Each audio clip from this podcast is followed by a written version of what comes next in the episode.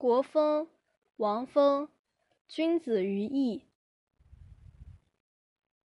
君子于义，不知其妻，何至哉？积妻于时，日之夕矣。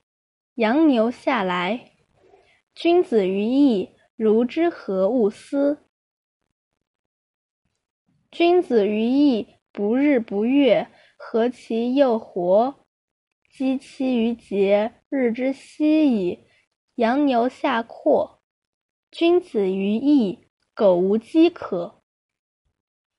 注释：这篇诗写妻子思念在远方长期服役没有归期的丈夫，每当牛羊归家、家禽归巢的黄昏时分，便是思念最切的时候。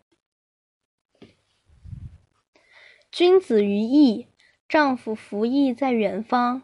君子这里指丈夫，于动词词头，役服劳役或兵役。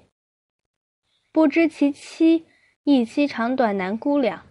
期指服役的期限。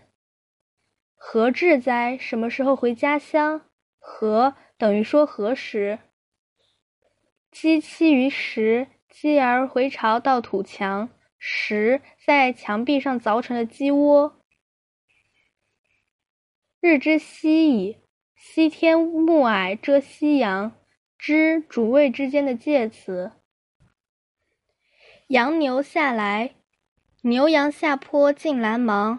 下来只从高处回来。君子于义，如之何勿思？丈夫服役在远方，叫我如何不念想？